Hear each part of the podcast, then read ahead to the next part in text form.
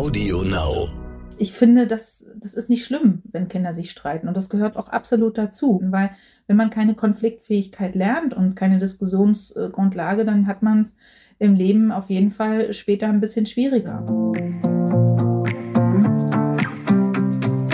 Hallo und herzlich willkommen zu einer neuen Folge von Elterngespräch, dem Podcast-Talk von Eltern für Eltern. Mein Name ist Julia Schmidt-Jorzig ich habe selbst drei Kinder und jeden Tag neue Fragen. Heute an Alu Kitzero und Konstantin Mantei. Sie sind die Köpfe hinter dem Elternblog Große Köpfe, auf dem sie aus Mutter- und Vatersicht übers Elternsein schreiben. Außerdem haben sie ein Buch zum Thema Geschwister veröffentlicht, das genauso heißt und bei Gräfe und Unzinger erschienen ist. Ich habe sie heute eingeladen, um mit ihnen über ihre Erfahrungen und Gedanken zum Thema Geschwister zu sprechen. Ich habe mir vorgenommen, wir werden dazu auch noch eine Folge mit einer Psychologin und einem oder einem Psychologen machen, aber heute geht es erstmal um Lebenserfahrungen und kluge Gedanken von zwei Eltern, die das auch noch aus einer ganz anderen Perspektive beleuchten können, nämlich Konstantin als Theologe und Kunsthistoriker und Alu als Zukunftsforscherin. Was das ist und womit das zusammenhängt, erklärt sie uns sicher gleich. Wir reden also erstmal über das große Ganze, und dann aber auch ganz konkret darüber, wie Alu und Konstantin als Eltern dreier Kinder versuchen zu überleben mit dem Thema Geschwister und welche, sie, und welche Wege sie da für sich gefunden haben, mit Konflikten umzugehen und den Themen, ja, wie Rollen und Positionen von Kindern in der Familie. Hallo, ihr beiden. Lange Vorrede. Hallo, grüße dich. Hallo, guten Tag. Äh, wir fangen jetzt mal richtig äh, im ganz großen Ganzen an, äh, Konstantin. Die Bibel. Die Bibel ist ja äh, voller ziemlich krasser Geschwistergeschichten. Äh, was sollen die uns eigentlich sagen? Welche kennst du und was sollen die uns sagen? Oha. Oha. ähm, also, ja gut, nehmen wir mal bloß die Klassiker. Kain und Abel, ja. äh, die schlagen sich tot. Ähm, ja, Josef äh, von seinen Brüdern verkauft. Ähm, und äh, auch die Geschwistergeschichten im Neuen Testament ähm, haben es in sich, wobei die viel positiver sind und auch viel mehr noch von einem freundschaftlichen Umgang sagen. Ich glaube, so wie die ganze Bibel auch, sind auch die Geschwistergeschichten einfach ja, Elemente oder Zeichen der damaligen Zeit, also aus der Entstehungszeit der Heiligen Schriften, also tausende Jahre vor Christus bis eben in die Zeit um 100, 150 nach Christus. Und ähm, sie bilden das ab, was man erlebt hat. Und ich glaube, es ist äh, nicht zu viel gesagt, wenn man sagt, auch die Kulturgeschichte von Familie, Geschwisterlichkeit, und sich vertragen äh, ist ja erst in den letzten 100 Jahren immer mehr in eine gewisse Harmonisierung gelangt. Also es war, glaube ich, Konflikt noch ein ganz starkes Thema vor mehreren hundert Jahren und äh, für uns heute ist der Konflikt eher etwas, was wir scheuen. Kurzum, die Bibel erzählt Geschichten von damals und damit gehen wir in irgendeiner Form heute noch um. Ja, wobei, da muss ich jetzt gleich mal einhaken, weil mein Impuls ist bei den Geschichten, die ich da kenne, ja, natürlich, ne, muss man im Kontext verstehen und sind Geschichten, die, die sozusagen damals das Erleben wiedergespiegelt haben. Aber für mich sind es schon auch so Grundmuster, wo ich irgendwie denke, interessant, gerade weil es doch jetzt so viele Jahrtausende später ist, ein paar Dinge scheinen irgendwie angelegt zu sein, kann man das so sagen? Also ne, dieser Grundkonflikt, Eifersucht, ähm, sich vertragen, also ich kann jetzt nicht sagen, dass bei uns nur Friede, Freude, Eierkuchen ist, sondern ich habe das Gefühl, es scheint irgendwie so ein Muster zu sein auch. Ja, Sind das Urkonflikte, mit denen wir leben müssen? Ja, unbedingt. Also ich meine bloß diese Settings in unseren Breiten, dass Geschwister sich zu Sklaven machen, ähm, das ist ja auch, ja, klar, ja auch Konfliktstories hinter, dass man sich gegenseitig erschlägt oder dass man äh, wie Isaak und Esau um äh, den väterlichen Segen ringt. Das sind ja Dinge, die das gibt es so heute nicht mehr. Das, der Grundkonflikt ist immer da. Das haben wir doch nicht. Wer will also bei den äh, Eltern auch gut dastehen? Die Frage des sogenannten Lieblingskindes, was wir natürlich äh, völlig ausschließen, also Alu und ich zumindest in unserer Arbeit und auch in unserem Erziehen. Aber all das sind natürlich total Motive, die wir kennen und die ja auch in der Weltliteratur immer wieder vorkommen. Denkt man nur an Thomas Mann und äh, die verschiedenen Familienebenen oder auch äh, Theodor Fontane und so.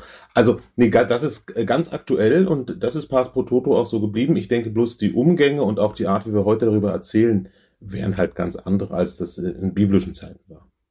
Mm. Ja, wobei ich trotzdem glaube, es ist so ein bisschen, wir wünschen uns das, dass es keine Konflikte mehr gibt. Wir wünschen uns das, dass wir nicht mit einem Kind besonders easy können. Ich würde es jetzt nicht mein Lieblingskind nennen, ne, sondern ähm, wir wollen unbedingt gleichberechtigt allen Kindern begegnen, aber es ist eben in, in der Umsetzung häufig dann doch schwerer, als man denkt. Das ist so ein bisschen zumindest meine Erfahrung. Ne? Man, man, man nimmt sich das vor, man möchte das aufgrund seines Wertegerüstes irgendwie anders machen, als dass die Kinder sich bitteschön erschlagen, sollen sie eben nicht. Ne? Sollen sie eben nicht. Sie sollen nicht das Gefühl haben, sie müssen um unsere Gunst ringen. Aber irgendwie ist es im Alltag dann doch relativ häufig auf dem Tapet, oder? Ja, ja, also ich glaube, da sind wir beide jetzt äh, eigentlich einer Meinung, nur ähm, das stimmt. Ich halte es für, für ganz klar, dass wir, das ist ja die Frage von gerecht machen und wir sind auch nur Menschen und so als Eltern, das ist ganz klar.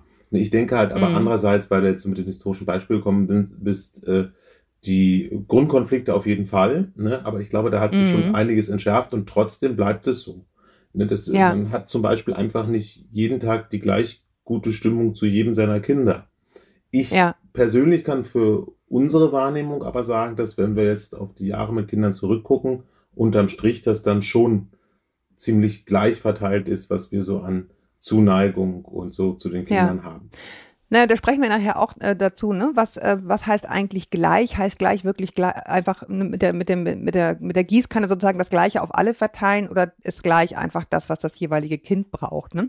Alu, jetzt wollte ich dich mal fragen, wir kommen jetzt ja so ein bisschen aus der, aus der Geschichte sozusagen und sprechen jetzt nach vorne in die Zukunft. Du bist Zukunftsforscherin und ich habe gelernt, eben gerade von dir, dass das auch ein Teil der Erziehungswissenschaften ist. Mhm. Ähm, der Familienbegriff, der verändert sich ja auch. Ne? Also wir haben jetzt zunehmend auch Patchwork-Familien, weil eben Familien sich neu zusammensetzen, auch völlig neue Familienformen. Wir haben Pflegekinder, wir haben Adoptivkinder, habt ihr alles so ein bisschen angerissen in eurem Buch.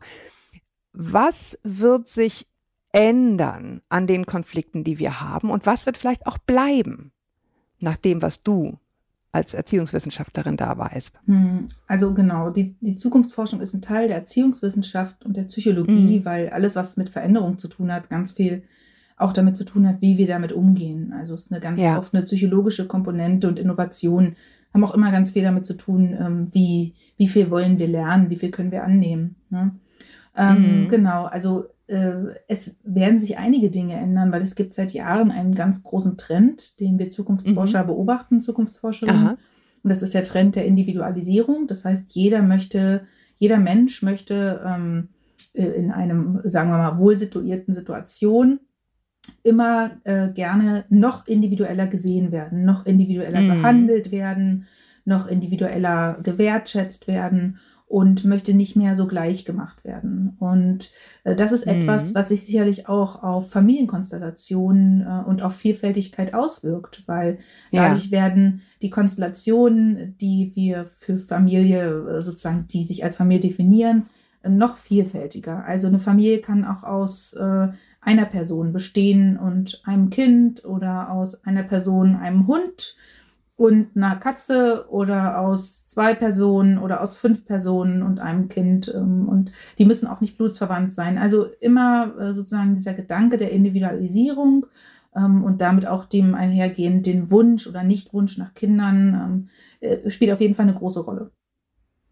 Naja, und wahrscheinlich auch in unserem Anspruch, unsere Kinder zu behandeln. Ne? Mhm. Also wir können eben nicht ein, ein Förmchen drauflegen und sagen, ich erziehe aber so und da hast du dich jetzt sozusagen reinzufriemeln, sondern unser Wunsch und Anspruch ist ja, äh, und an dem scheitert man dann zwar häufig auch im Alltag, aber unser Wunsch und Anspruch ist ja, denen gerecht zu werden. Also nicht im Sinne von gerecht alles zu verteilen, jeder kriegt so und so viel, äh, sondern dem Kind als Individuum gerecht zu werden. Ne? Hm, das ist richtig. Also da gibt es aber natürlich unterschiedliche Bestrebungen. Ich sag's mal so, unsere Schulreform ist von Anno dazu mal. Mhm. Diese ist noch nicht darauf ausgelegt, sich auf individuelle Persönlichkeiten auszulegen. Und ähm, das ist natürlich auch mhm. etwas, was wir gerade in den letzten anderthalb Jahren noch mal ganz stark gespürt haben ähm, wie die mhm. Bildungslandschaft eigentlich sich auswirkt. Und aber genau das sind die Themen, die daraus resultieren. Also welches Schulsystem passt für welches Kind? Ähm, es gibt Kinder, die lernen am besten nur im Freilernermodus. Es gibt Kinder, die äh, lernen am besten, wenn sie äh, von 8 bis 15 Uhr im Klassenraum sitzen. Also genau diese individuellen Anpassungen, äh, auditiv, per Video, ähm, Text äh, zu lernen, das sind alles Prozesse, die damit einhergehen. Ähm, und das muss ich sagen, das ist zurzeit auch wirklich sehr spannend, das zu beobachten. Also ich glaube, durch unsere technischen Innovationen, die da alle voranschreiten, haben wir da als Eltern eine Menge Aufgaben und Anforderungen in den nächsten äh, Jahrzehnten, die auf uns zukommen. Ja, also ich weiß nicht, wie es euch geht. Mir geht es so, äh, in den, in den Schulen, in denen meine Kinder sind, spüre ich schon so einen Aufbruch bei den Lehrern, dass die auch den Anspruch an sich haben, die Kinder individuell zu fördern. Das System gibt es noch nicht in der Gänze her, aber die Lehrer bemühen sich wirklich. Und vom Zugucken denke ich immer so, meine Güte, Respekt. Das ist so, ich meine, das sind so viele Kinder die du im Blick behalten musst und die du äh, bedienen musst mit dem, was sie gerade brauchen, da bin ich wirklich schon vom Zugucken erschöpft. Aber das ist ja im Endeffekt auch das, was wir als Eltern wollen. Und da kommen wir jetzt so ein bisschen sozusagen zu, zu dem, was wir erleben, mal weg vom großen Ganzen. Wie, wie erlebt ihr das denn als Eltern? Ich meine, man, man denkt ja schon, bevor man mehrere Kinder hat, das ist jetzt sozusagen zwei Cocktails, die mischen wir zusammen und dann kommt da halt irgendwie immer ein Kind raus, was im Endeffekt ein Abbild unserer selbst ist. Ist jetzt sehr plakativ ausgedrückt, ne? Und dann wird man wach und denkt, oh nee, oh nee, ist ein Individuum, ähm, ist total anders, ist was ganz, ganz eigenes und das hat man dann mal drei. Wie, wie schafft ihr das oder wie macht ihr das im Alltag, dann da irgendwie auf das einzelne Kind zu gucken und dem möglichst gerecht zu werden? Also jetzt, ne, also wir sind da auch regelmäßig überfordert. Ne? Also das, war, das, war jetzt das so ist die gute Nachricht, genau, ne? es geht allen gleich. Also das so, genau. Ähm, und das ist auch, ich will noch was zu dem Schulsystem sagen. Ich bin halt der Meinung, wir diskutieren das auch immer wieder, weil wir beide eine ostdeutsche Grundbiografie haben. Und ja. wenn man sich eben entscheidet, man macht individualistisch förderndes Schulsystem, dann finde ich, ist der Staat und die Bildungsträger auch in der Pflicht, das bestmöglich umzusetzen. Und da ist noch viel Luft nach oben. Beispiel Montessori-Schule mit 30 Kindern funktioniert in der Montessori-Pädagogik nicht. Man braucht mehrere Pädagogen, um eben so eine jahrgangsübergreifende Klasse zu bespaßen. Ähm, Klammer zu, das ist das eine. Wie wir das machen. Ähm, es ist schon auch so, und das ist etwas, was, glaube ich, viele ja erleben, es gibt schon spannenderweise Inseln. Also oft ist es so, dass wenn ein Kind besondere Aufmerksamkeit braucht, die anderen entweder unterstützen oder es versuchen oder sich zumindest zurückhalten. Das ist oft mhm. der Fall und dann kommen auch wir ohne viel Aufregung durch. Es gibt aber auch die Situation, da gibt es, ich sag's mal so, einen ordentlichen Anschiss durch die Eltern. Und ähm, das ist dann etwas, was äh, auch mal existiert und was wir dann bei uns, also bei uns ist ein klassisches Beispiel dafür, wenn wir jetzt im Auto unterwegs sind und die Kinder zu laut sind und äh, das ist für uns als Eltern, die wir vorne alles managen, ein bisschen viel, dann äh, gibt es dann eben auch mal eine Ansage und danach ist ein Moment Ruhe. Und unsere schönste Auflösung ist, dass wir danach dann immer Wunschkonzert machen und dann oft am Ende alle eine wunderbare Erfahrung an die Fahrt haben. Oder Erinnerung an die Fahrt haben. Wunschkonzert heißt was? Wer was hören darf? Genau, jeder darf sich ein Lied aussuchen und dann ah, ja, das klappt bei uns auch immer. geht das dann eben die Runde rum. Nicht? Und also ja. das ist so eine Sache. Und ähm, ich glaube, da waren wir bei dem, was du vorhin schon angesprochen hast, es gibt nun mal Konflikte, die gehören dazu, die kommen ähm, und es ist, glaube ich, jeder gut beraten und jede, wenn man ähm, das von Anfang an akzeptiert und dann immer in der Situation schaut, was habe ich jetzt für Möglichkeiten, um dem zu begegnen. Ja, Alu, mal an dich vielleicht die Frage. Ähm, diese Konflikte, ich glaube, da sind wir uns alle einig, die Kinder lernen natürlich in der Familie, aha, so geht Konflikt, so kann ich mich da irgendwie äh, behaupten, so muss ich mich behaupten lernen. So ein bisschen Schule fürs Leben. Ich mhm. weiß nicht, wie es dir ging, aber ich habe schon manchmal gedacht, ja, ja, mach ja sein, dass das Schule fürs Leben ist, aber so will ich das Leben nicht für meine Kinder, dass die sich die ganze Zeit behaken und begucken und vergleichen und zanken. So, das ist ja das, was, was ich auch häufig aus den Mails lese, die ich kriege von den HörerInnen ähm, dass die wirklich einen Kummer haben, weil diese Kinder sich so bekämpfen und man das eigentlich gar nicht will. Hm. Wie, wie geht es dir damit? Ich meine, wenn du das auch aus professioneller Sicht beguckst, offensichtlich. Hm. Also äh, Fakt ist, besser sie tun es da zu Hause, lernen dort streiten, lernen dort äh, Konflikte auszutragen als in anderen Situationen, in denen sie sich nicht in einem geschützten Rahmen bewegen können, in dem sie vielleicht nicht wissen, dass das, äh, wenn jetzt Konsequenzen für sie auftreten, also ne, sei es im, im Schlagen, Treten, was weiß ich, was da alles passieren kann zwischen Geschwistern, äh, dass sie trotzdem noch auf eine sichere Basis zurückfallen. Also ähm, ich, ich finde, das, das ist nicht schlimm, wenn Kinder sich streiten und das gehört auch absolut dazu. Und ehrlich gesagt äh, würde es mich auch sehr wundern, äh, wenn die Kinder es nicht irgendwo lernen könnten, weil wenn man keine Konflikt, äh, Konfliktfähigkeit lernt und keine Diskussionsgrundlage, dann hat man es im Leben auf jeden Fall später ein bisschen schwieriger. Ne? Also mhm. Ähm, weil besser so, man lernt zu Hause, äh, wie es ist, mal ein Nein zu hören oder was teilen zu müssen, was man nicht teilen will oder sich total ungerecht behandelt zu fühlen, als dass man das das erste Mal in der Arbeitswelt erlebt. Also das. Äh total.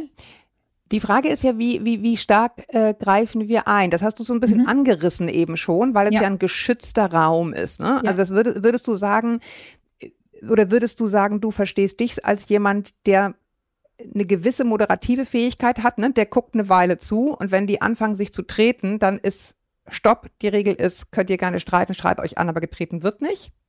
Also bei uns ist das so, dass ich der Part bei uns beiden bin, die viel schneller eingreift als mein Mann. Äh, mhm. Das hängt damit zusammen, dass er aus einer Familie kommt, in der er ungefähr mit 120 Cousins und Cousinen aufgewachsen ist, glaube ich. Und deswegen waren alle Eltern und Tanten immer gut beraten, sich nicht einzumischen, sondern die Kinder haben das unter sich gelöst.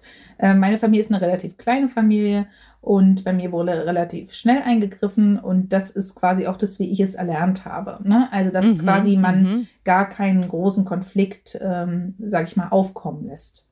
Und äh, mhm. das ist aber etwas, wo ich in den letzten Jahren versuche, durchaus an meinem Mann äh, zu wachsen und auch äh, von ihm zu lernen. Und er nennt das, wie nennst du das? Die ähm, Eingreiferitis oder was? Was das Interven Was war Interventoritis? Interventionitis, ja. ja okay, die, die okay. Interventionitis mhm. genau nach unten zu schrauben und äh, ich muss sagen, einfach dieses Stehenbleiben, bevor man eingreift und nochmal bis zehn zählen und dann erst überlegen, okay, ist es wirklich nötig, dass ich jetzt nach oben gehe und mit den drei Kindern in einen Konflikt eingreife?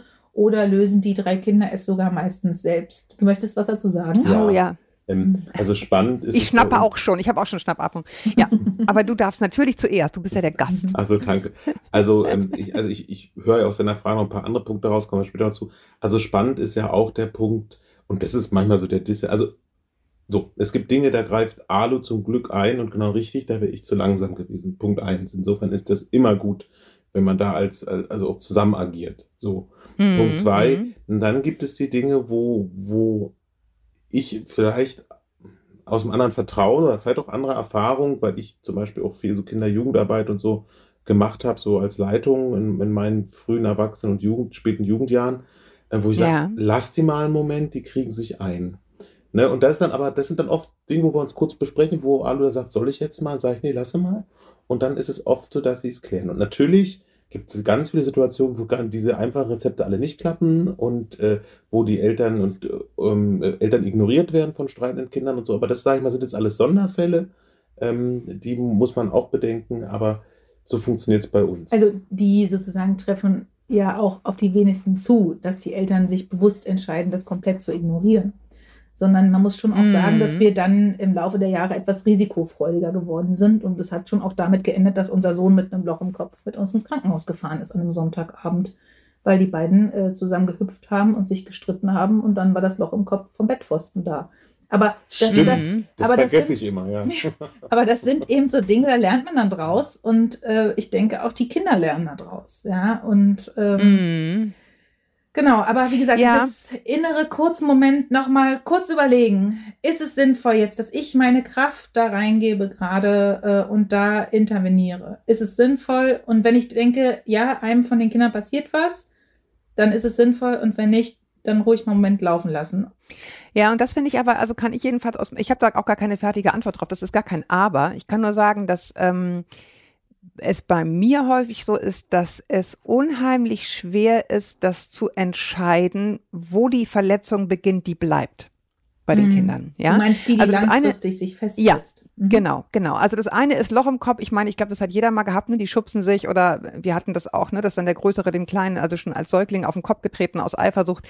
Da greifst du natürlich ein, das geht ja nicht. Ne? Also wenn wir richtig hier von Verletzungen sprechen, mhm. musst du natürlich sagen, stopp, da ist sozusagen die Regel. Das finde ich auch relativ eindeutig. Komplizierter wird es, finde ich, bei so verbalen Verletzungen. Ja, also äh, wie sie was, du bist so dumm, ja. Also es ist ein klassischer Spruch hier bei uns zu Hause. Das ist natürlich in Anführungsstrichen nicht böse gemeint.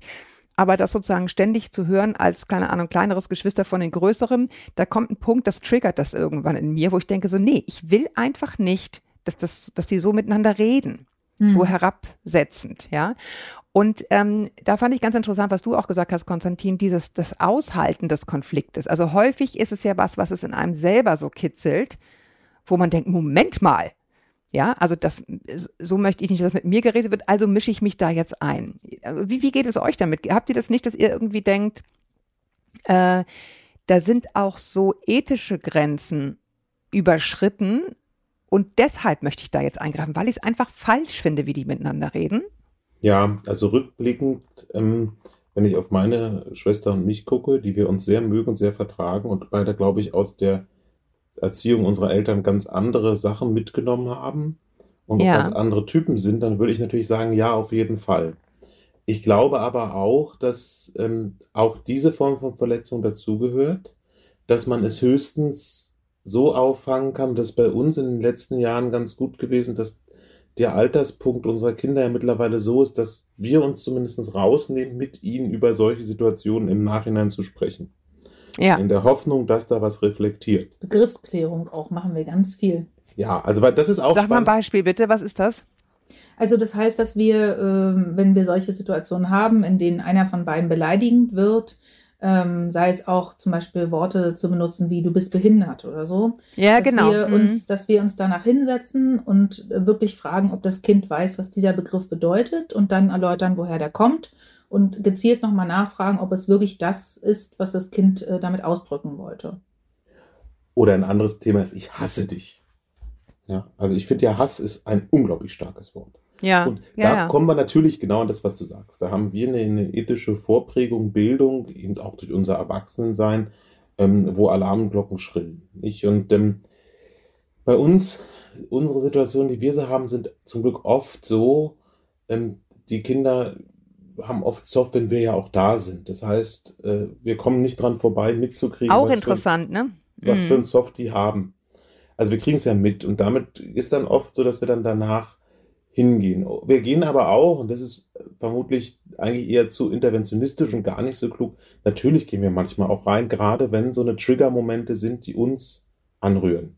Mm. die, und das ist eher verbal. Also bei unserer Mischung ja, genau. Mädchen, junge Mädchen ist das Körperliche nicht so ein Problem, wie ich es zum Beispiel bei befreundeten Familien, die nur Jungs haben oder so erlebe. Ja. Das muss man mhm. auch sagen. Und das gibt es bestimmt auch anders. Es ist nicht immer alles geschlechtlich festgelegt, aber bei uns war das jetzt relativ unproblematisch.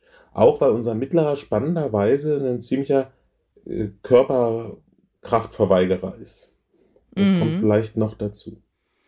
Ja, diese Position, die die Kinder haben in so einer Familie, ne? Also man sagt irgendwie der Große, die Große, ähm, das Sandwich-Kind, äh, das Nesthäkchen, so diese Zuschreibungen. Welche Rolle spielt das bei euch und wie geht ihr damit um? Hallo.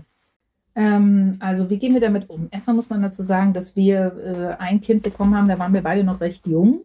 Also äh, da war ich 24 und äh, der Konsti war äh, gerade mal 27. 27 und mhm. ähm, ja, da haben wir uns einfach auf dieses Abenteuer eingelassen, wussten ehrlich gesagt gar nicht, was da jetzt passiert und ähm, hatten keinen Plan. So, dann haben wir uns irgendwann gesagt, jetzt ist uns langweilig, wir kriegen noch ein zweites Kind.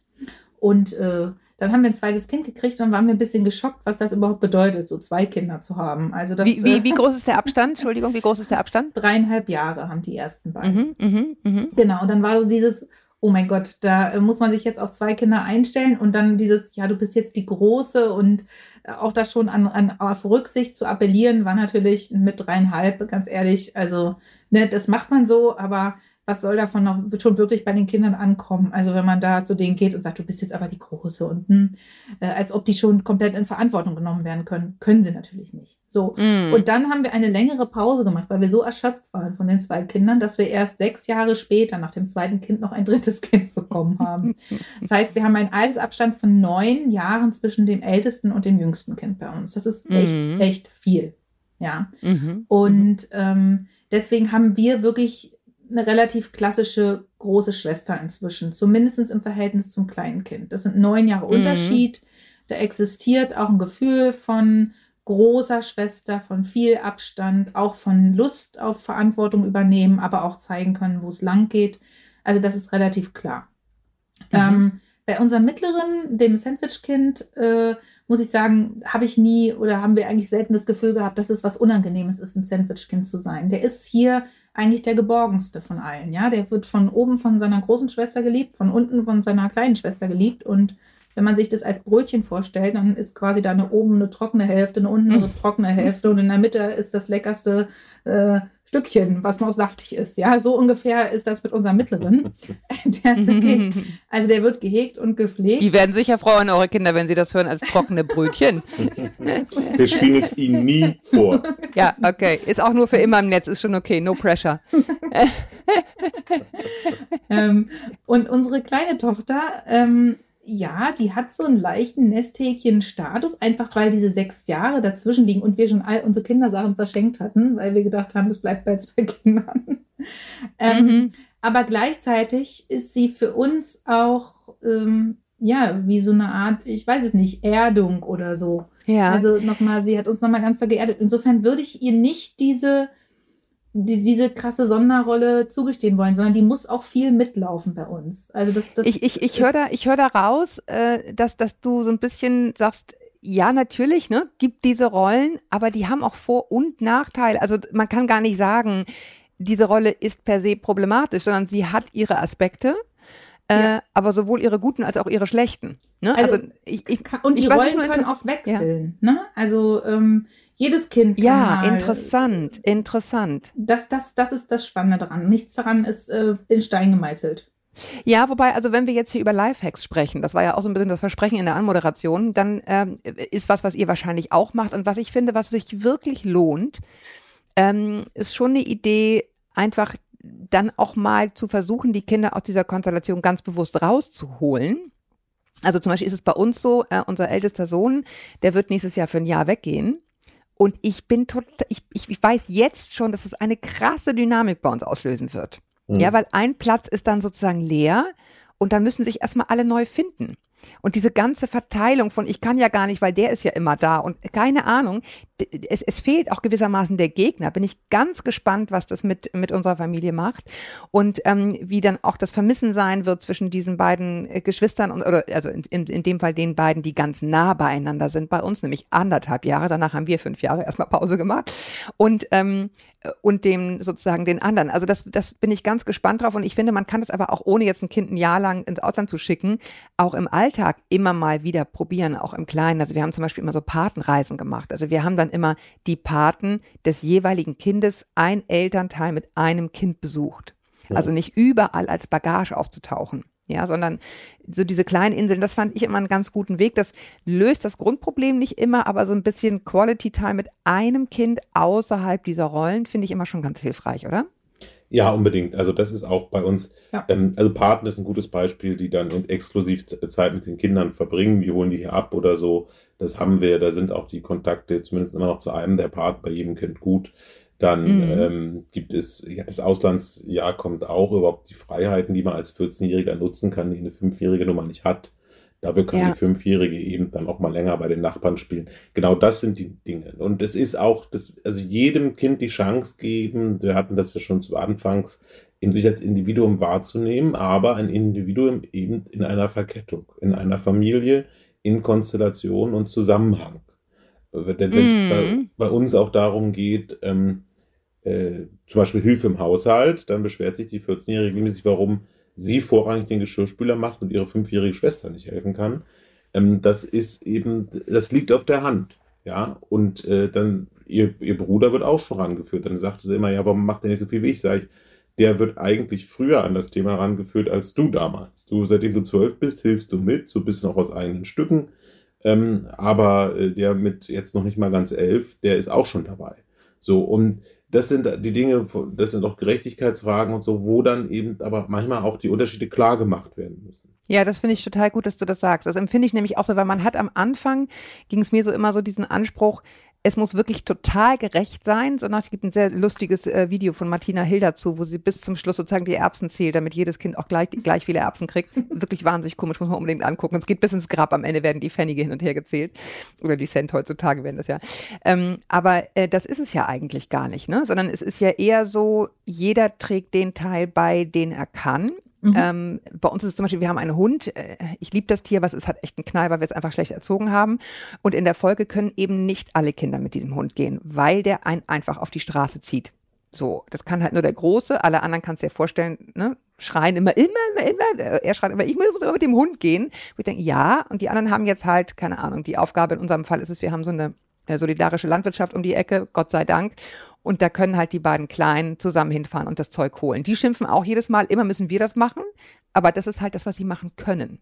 Mhm. Und das ist, finde ich, äh, ein ganz interessanter Aspekt, dass man echt guckt, so was können die denn und vielleicht auch, was macht ihnen gewisserweise Spaß. Also mhm. mein Mittlerer meinte zum Beispiel gestern, der musste dann wieder los und diesen Kram holen und hat dann hinterher gesagt, weißt du was, mir ehrlich gesagt macht es Spaß, das da zu holen. Mhm. Und das fand ich ganz interessant, weil ich irgendwie dachte, ja, es darf auch Spaß machen. Man kann die Aufgaben auch so verteilen, dass jeder das tut, was er eigentlich ganz gerne tut.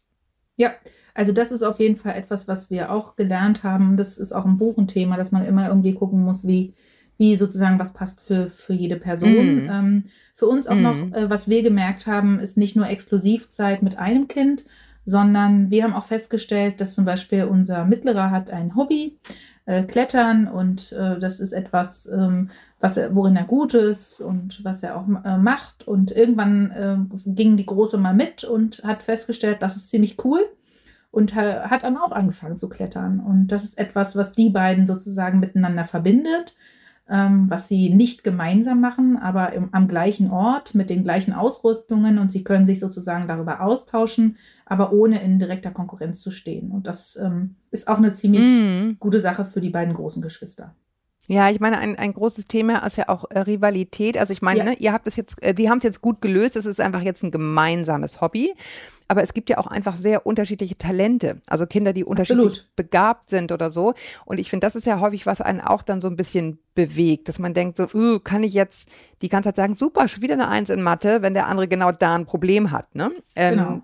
Also wir haben unsere wie, Kinder wie auch auf völlig unterschiedlichen Schultypen, ne? Das muss man auch ja, wir sagen. Auch. Mhm. Und mhm. Äh, das ist auch etwas, wo wir auch immer wieder sagen, das ähm, kann man nicht miteinander vergleichen. Nur weil äh, du sozusagen in diesem Fach äh, da schon viel weiter warst, im, im selben Alter, ist es was völlig anderes. Ne? Und du hast andere Voraussetzungen, andere Interessen. Und genau, also das ist auf jeden Fall ein ganz wichtiger Punkt. Ja, und das ist auch was, wo wir, glaube ich, als Eltern ähm, ne, weil du sagtest, wir, wir lernen das ja zu Hause im geschützten Raum, also das so ein bisschen zu moderieren, diese unterschiedlichen Erfolge, das ist, aber das macht es natürlich auch so, so anspruchsvoll als Eltern. Ne? Wie kriege ich das gut, ähm, wie soll ich sagen, ja, in, in, in Beziehung gesetzt. Ne? Ja. Was der Erfolg des einen ist, was der Erfolg des anderen ist. Also das finde ich übrigens auch nochmal eine Sache, äh, so wie zum Thema Lifehack. Ich finde, sich die Mühe zu machen, zu gucken, welche Schule passt für welches Kind und nicht einfach nur die ist nah dran, da gehen die alle hin. Das kann, dazu kann ich nur raten. Mhm. Oder? Würdet ja. ihr auch sagen, ne? Ja, na, vor allem, also nicht nur die Nähe, sondern eben auch die Frage, ist dieser Schultyp mit seiner Ausrichtung, gibt eben ja so viele vermeintlich unterschiedliche Modelle, ähm, ist das halt das Richtige. Und das sind natürlich Prozesse, da muss man sein Kind schon ausreichend gut kennen. Es ist aber auch überhaupt nicht schlimm, nach drei Jahren das Kind, in Berlin sind ja sechs, sechs Jahre Grundschule, äh, nach drei mm. Jahren das Kind nochmal wechseln zu lassen. Also ich ja. glaube, diese, äh, ähm, also Nähe und Weg, das ist natürlich ein Thema, aber ich merke das bei jedem Kind, also die soziale Bindungsfähigkeit im Kindesalter ist auch so, gut, dass man eben äh, zum Beispiel auch alte Freunde aus der ersten Schule behalten kann, wie bei unserem Sohn, und in der äh, neuen Schule auch nicht so viele, aber auch neue Freunde findet. Ja, und, ja total. Ich, ja. Mh. Und also so, all diese Möglichkeiten gibt es. Und das ist, ich glaube natürlich, ähm, ich weiß, ich denke bei diesen Sachen immer, wir haben, und das haben auch die Eltern vor 200 Jahren schon gehabt, wir haben eigentlich ein gutes Bauchgefühl für unsere Kinder. Mhm. Ja? Und äh, das äh, muss man nochmal auch mal nachprüfen, muss man checken, man muss drüber nachdenken, nicht dem ersten Impuls nachgeben, aber man kann schon vertrauen, man kennt seine Kinder, um als Eltern zusammen und vielleicht auch mit großen Kindern gemeinsam so eine Entscheidung auch anzugehen. Ja, und diese Unterschiedlichkeit auch auszuhalten, ne? Ja. Also das, genau. das ist, glaube ich, ja. ein ganz großer Ansatz, sich diesen Kummer zu ersparen, dass man denkt, es muss alles gleich, die müssen alles, alle in diese Form passen, mhm. die müssen alle Abi machen, die müssen alle, weiß der Geier, äh, name it, was immer es ist. Ne? Also zu, zu akzeptieren, dass es da eine Unterschiedlichkeit gibt auf sehr, sehr vielen Ebenen. Was mich halt beschäftigt äh, bei dem Thema, ähm, wenn die sich so Zeit äh, streiten und, und sich so Sachen an den Kopf schmeißen, ich weiß nicht, wie es euch geht, wenn man sich im Bekanntenkreis umguckt oder auch in der eigenen Familie. Also die Verletzungen aus dieser Familienzeit, Ne, ähm, man kann mit seiner Schwester gar nicht mehr, weil die immer dieses oder jenes oder mit dem Bruder, weil der immer dieses oder jenes.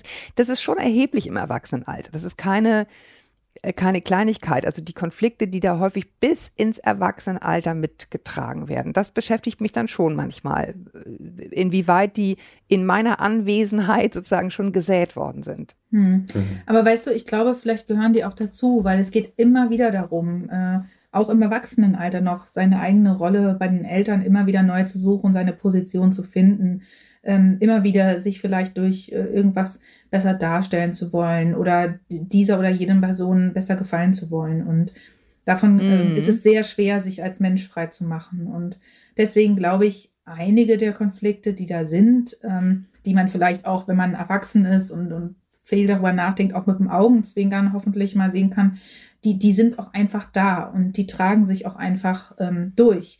Und es gibt Konflikte, da ist es wahrscheinlich äh, ratsam, doch nochmal einen Mediator aufzusuchen, zu sagen, ey, das ist etwas, was ich seitdem mit mir rumschleppe und was nicht so funktioniert. Und ich übertrage das auf die Erziehung meiner Kinder oder auf meine mm. bisherigen Beziehungen. Aber also ab einem bestimmten Grad, glaube ich. Ne? Aber viele der äh, Sachen, muss ich sagen, ich habe ja auch eine große Schwester und äh, mein Lieblingsbeispiel ist, äh, das weiß Konsti auch, ist, dass ich meine Schwester früher immer ähm, geneckt habe, dass sie eine Brillenschlange ist. Ne? Also, boah, war ich, also die hatte eine Brille und das fand ich peinlich, ja, Brillenschlange und so.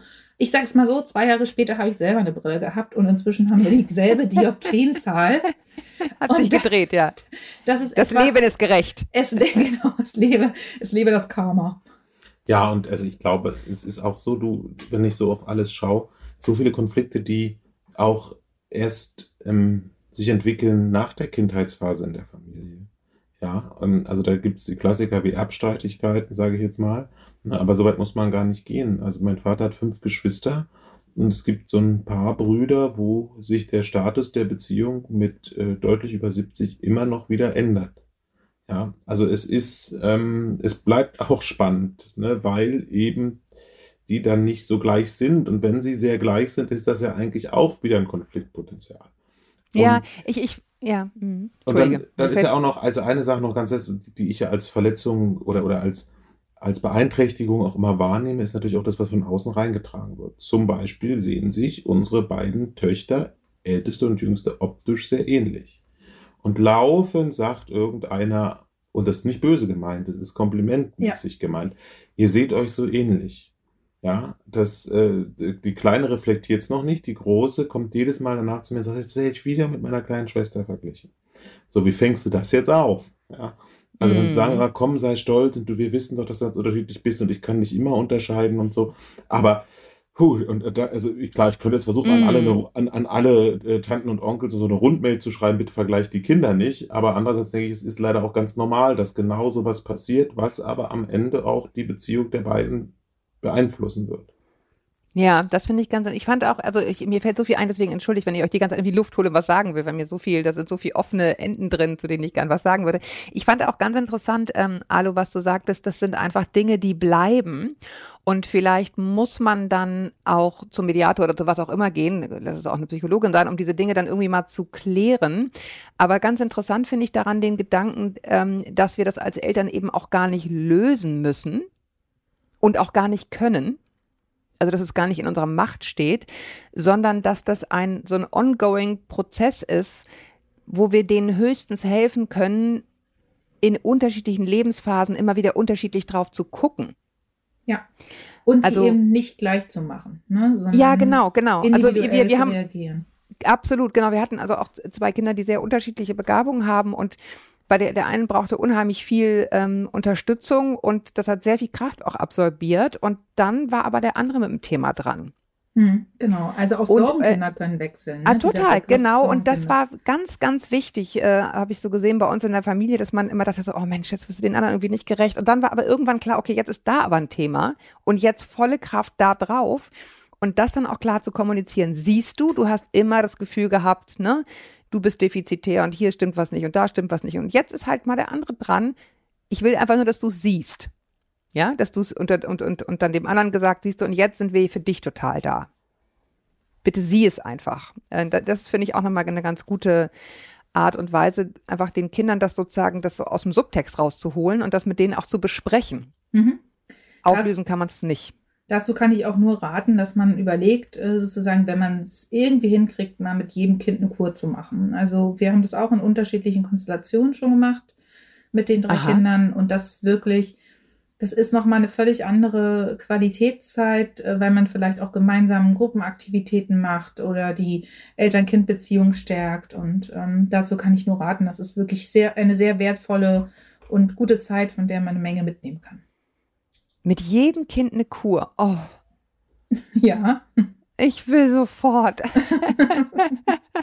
Schön neun Wochen Kur. Super weg aus dem Alltag, genau. Nee, aber total, also total richtige Idee, ne, zu sagen, wir gönnen uns auch so ein bisschen dieses darüber sprechen und ähm, eine schöne Zeit zusammen haben und eine Pause gemeinsam machen und so, finde ich klasse. Habe ich so noch nicht gehört. Ja, also äh, wir haben das schon gemacht in unterschiedlichen Konstellationen. Der nächste, der jetzt auf Kur fahren muss, ist Konsti äh, mit einem unserer Kinder. auf Kur fahren muss. und ähm, genau, also ich kann das, kann das wirklich nur empfehlen. Das ist wirklich einfach nochmal eine ganz anders intensive Zeit und sich da auch mal erlauben, nicht jeden Tag drei Stunden nach Hause zu telefonieren, sondern einfach mal laufen zu lassen zu Hause, da zu vertrauen und zu sagen, hey, die kriegen das auch ohne uns gewuppt und da, da entsteht dann auch eine neue Form von Vermissen. Und das ist wirklich ähm, für alle Seiten, das ist echt schön. Ich muss jetzt aber mal ganz praktisch fragen, weil wir ja immer, äh, mir sind immer wichtig die Lifehacks sozusagen. Was ist das für eine Art von Kur? Ne, also jetzt nicht, klar, bei Konstantin wird es keine Mutter-Kind-Kur, sondern eine Vater-Kind-Kur sein, aber genau. beantragt man die so oder beantragt man die als, hm, keine Ahnung?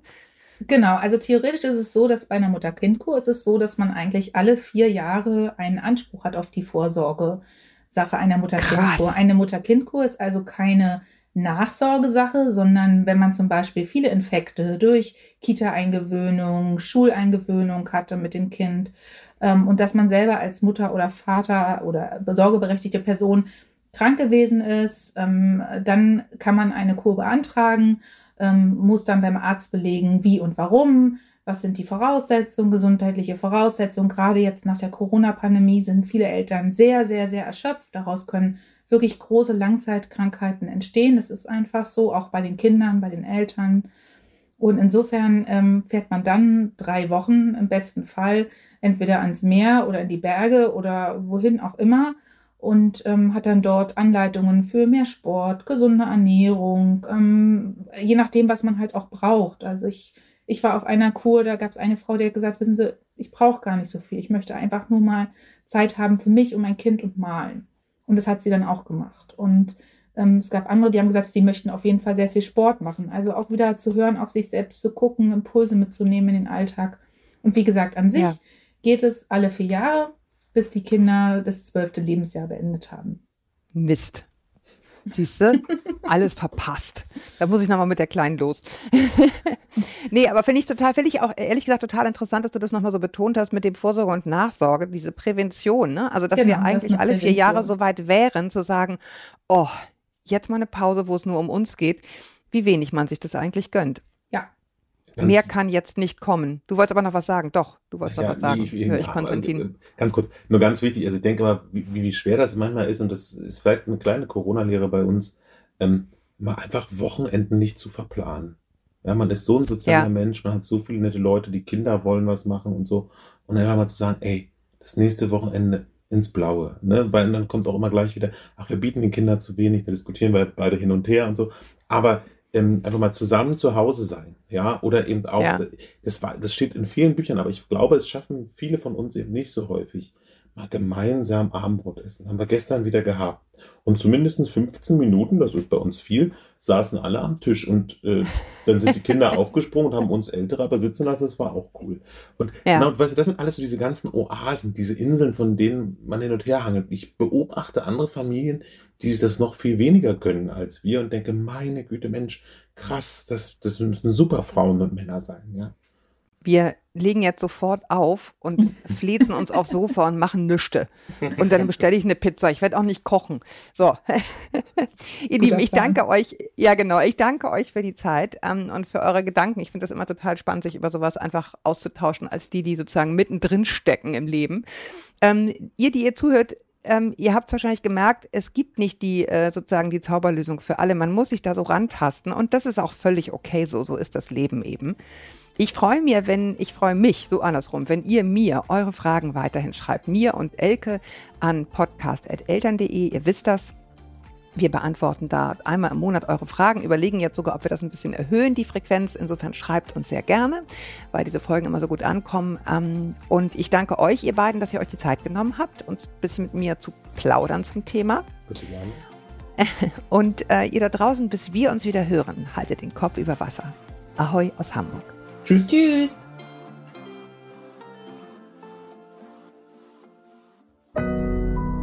Audio Now.